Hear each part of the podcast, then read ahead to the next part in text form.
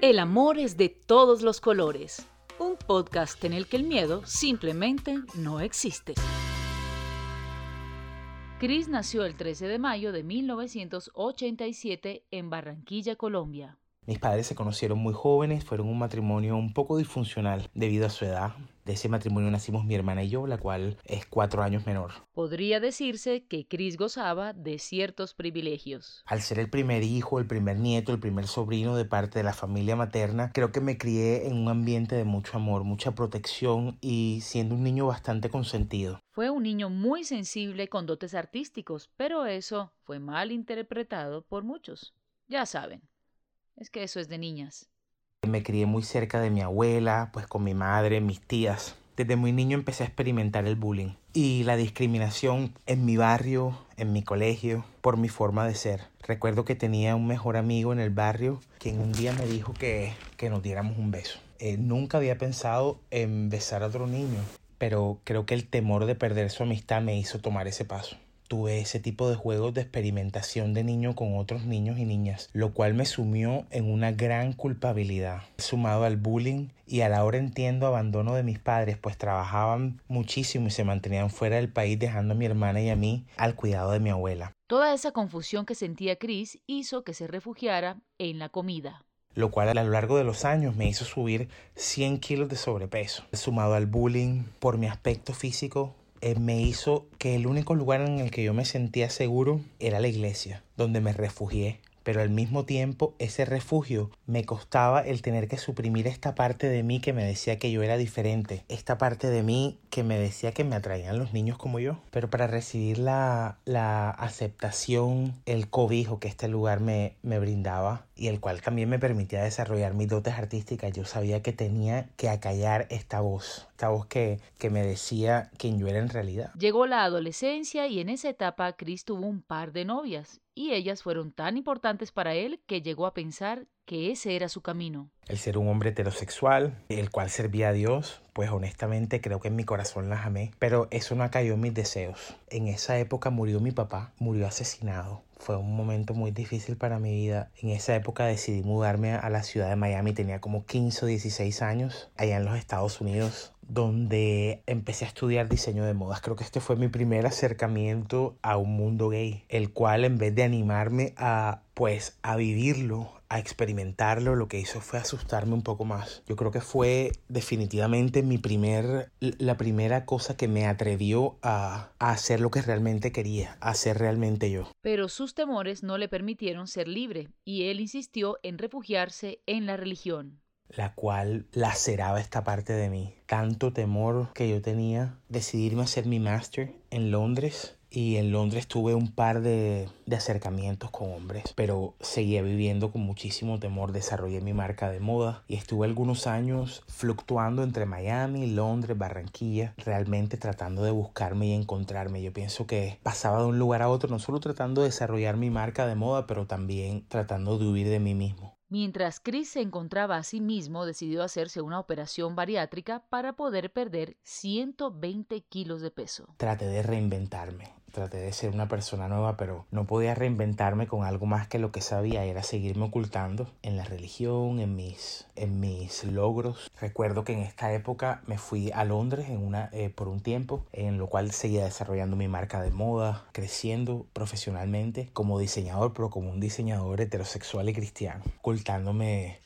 en esas máscaras. Eh, recuerdo que en esa época mi mejor amiga me llamó y me contó que tenía seis meses de embarazo. Ella ha sido mi mejor amiga durante toda mi vida. Nos conocemos de que éramos niños, fuimos al colegio juntos, nos graduamos juntos del colegio. Es como una hermana para mí. Recuerdo que en esa época ella me llamó y me dijo que tenía seis meses de embarazo y que le contaría a sus padres. No sé por, no sabía el momento porque esa noticia me sumía en una gran depresión, pero yo la quiero mucho y sentía que ese bebé era como mi sobrino, pero no entendía hasta ese momento por qué esta noticia me causaba tanto impacto esta noticia me llevó a una depresión, mi primera gran tristeza. Algo no estaba bien con Chris, así que comenzó a ir a terapia para entender su reacción. Recuerdo que en esa época el terapeuta quería tratar el tema de mi sexualidad y era un tema el cual yo no quería tratar, yo quería resolver era por qué yo me encontraba tan triste. Con la ayuda de este terapeuta en Londres me di cuenta que lo que me causaba tanta tristeza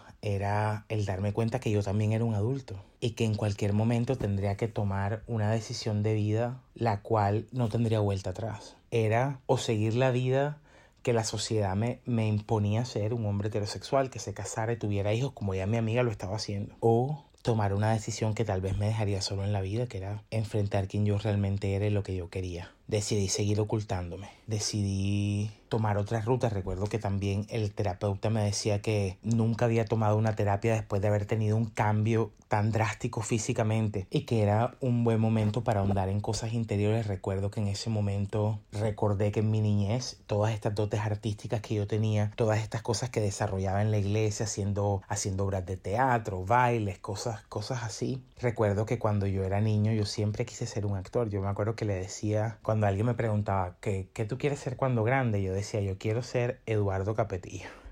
Y yo me acuerdo que Eduardo Capetillo es un famoso actor de televisión y que recuerdo que cuando lo conocí le dije, cuando yo era niño yo decía que yo quería ser Eduardo Capetillo. Y lo que en realidad como niño yo quería decir era que yo quería hacer lo que él hacía, cantar, actuar, bailar, ser un artista.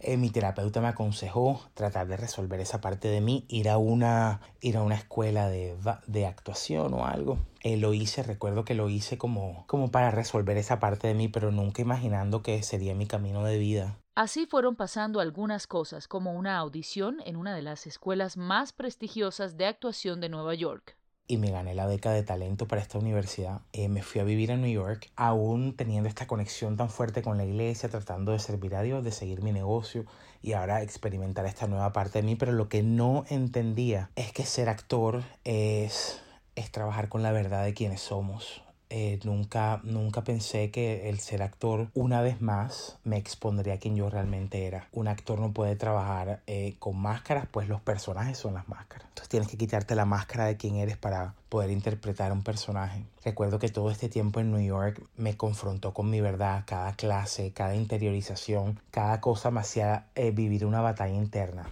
Eh, recuerdo que tuve mi primera oportunidad para audicionar para una película, la cual, eh, aún estando en la escuela, me gané la oportunidad de estar en esa película. Y recuerdo que en el primer día de grabación estaba muy nervioso en el set y por supuesto quería tener fotos del backstage. Y recuerdo que había este, este chico, era una persona casi invisible. Era una persona que, que, no era de esas personas que se nota mucho y le pedí, ¿será que cuando yo esté grabando, por favor, me puedes tomar un par de fotos? Y eh, recuerdo que él estaba un poco distraído y cuando él voltea y nos vimos a los ojos fue como una electricidad. Creo que nunca había sentido algo por alguien así. Captó mi atención inmediatamente. Bueno, seguimos la grabación. Al final de la grabación, pues me entregó mi teléfono con las fotos, me preguntó dónde vivía, resulta que vivíamos muy cerca, me ofreció llevarme a mi casa, hablamos todo el camino, eh, después de eso intercambiamos teléfonos, seguimos hablando y vaya sorpresa, estudiamos los dos en la misma universidad.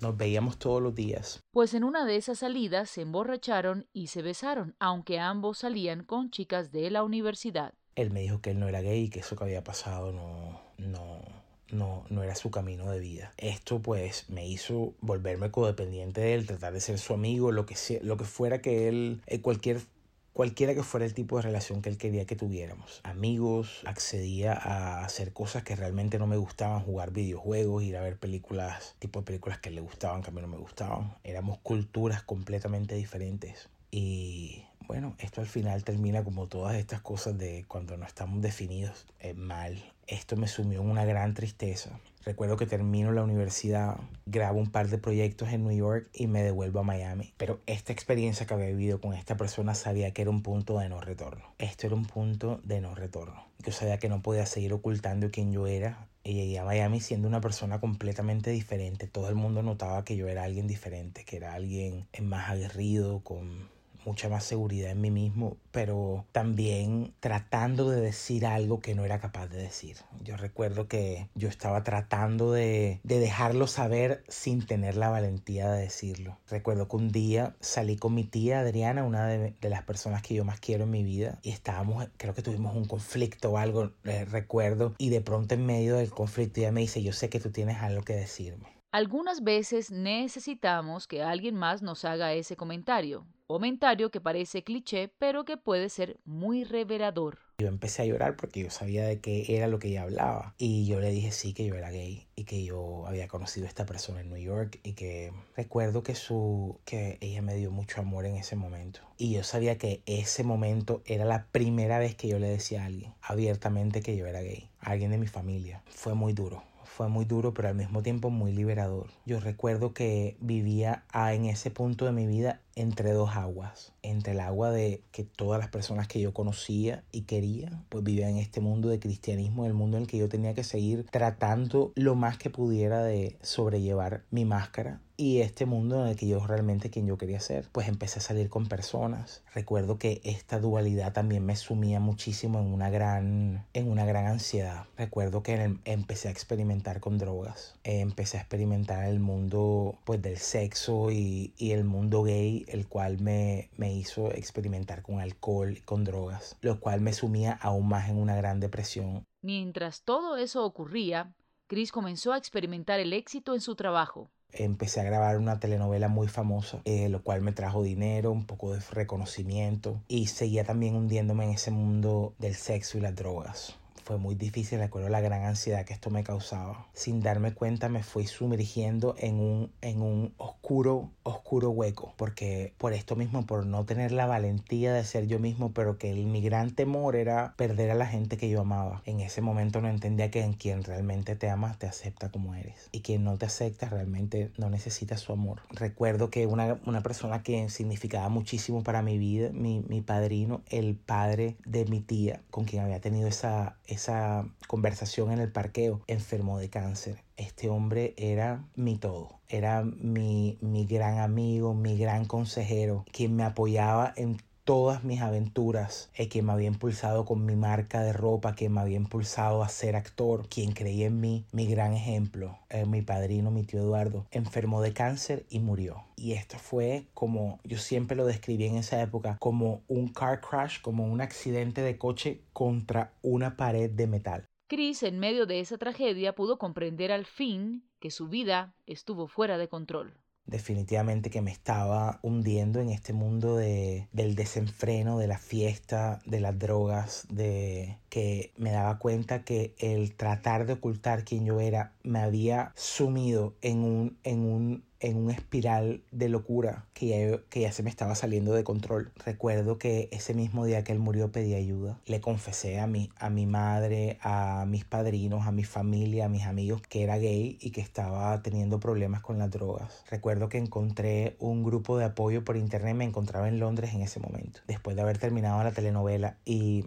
Busqué un grupo de apoyo y empecé mi recuperación ese día. También fue un punto de no retorno el poder exponer quién yo realmente era. En el camino perdí muchas relaciones, gané otras, pero definitivamente valió la pena. Valió la pena poder enfrentar la verdad de quién yo soy. Eh, valió la pena haber experimentado la pérdida de Dios y poder ahora experimentar una nueva eh, relación con mi espiritualidad, entendiendo a un Dios que me ama tal y como soy, entendiendo a un Dios que me acepta tal y como soy, entendiendo que, que si Él hubiera querido que yo fuera diferente, yo sería diferente y que yo soy aceptado y amado tal como soy. ¡Wow! Y todo esto ocurrió estando lejos de muchas personas influyentes en su vida. Ahora era solo Chris en el espejo. Pude enfrentar quien yo realmente soy y encontrarme con esta persona que yo no conocía. Es sin máscaras, sin voces alrededor mío. También ha sido un viaje de, de estos años de poder recuperarme de las adicciones que gané a través de, de este proceso de tratar de ocultar quién yo era. Estoy aprendiendo a ser un hombre gay. Estoy aprendiendo a ser un hombre gay que vive su sexualidad sin, sin necesidad de drogas. Un hombre gay que vive su sexualidad sin culpabilidades. Un hombre gay que tiene una relación con Dios, un hombre gay que, que profesa una espiritualidad única y personal, un hombre gay que está, está sanando al niño que fue tan herido y a este niño que fue obligado a, a ocultarse. La madurez ha sido el poder ir a recoger a ese niño y decirle que él es perfecto como es y es aceptado como es. Yo siento que en esta etapa de mi vida quiero poder llevar un mensaje a las personas cualquiera que sea que son perfectos como son de que somos aceptados, de que no somos un error, de que este ser superior al cual estoy conociendo, estoy redefiniendo este poder superior me dice que que me ama, que me acepta, que está dispuesto a guiarme y a caminar conmigo como yo soy, que no tengo que cambiar. Yo recuerdo que algo que me dio muchísima impulso y libertad fue que recuerdo que este poder superior me dejaba saber en mi corazón que si yo decidía no seguir lo que la religión me decía que siguiera o el estándar que el mundo me, me, me decía o lo que la religión me decía que él quería que yo siguiera, yo sería amado y aceptado. Y si decidía vivir cualquier otro tipo de vida, sería amado y aceptado. De cualquier manera, sería amado y aceptado. Eso, eso en mi corazón me dio la libertad de poder escoger ser quien yo soy hoy. Eh, un yo al que todos los días descubro y redescubro, un yo que se transforma, un yo que evoluciona, un yo, un yo que me acompaña en este camino. Bueno, eso es más o menos la historia de mi vida. Estoy yo también descubriendo quién soy y viendo hacia dónde voy, viendo cómo, cómo se transforma y se evoluciona esto que es mi ser amado y aceptado. Eso eres, y me alegra tanto que hayas dejado atrás los dolores, la culpa y el miedo a ser. Gracias, Chris, por tu historia de vida. Soy Camila Chaín. Te invito a escuchar un próximo capítulo. A y amarte tal y como eres.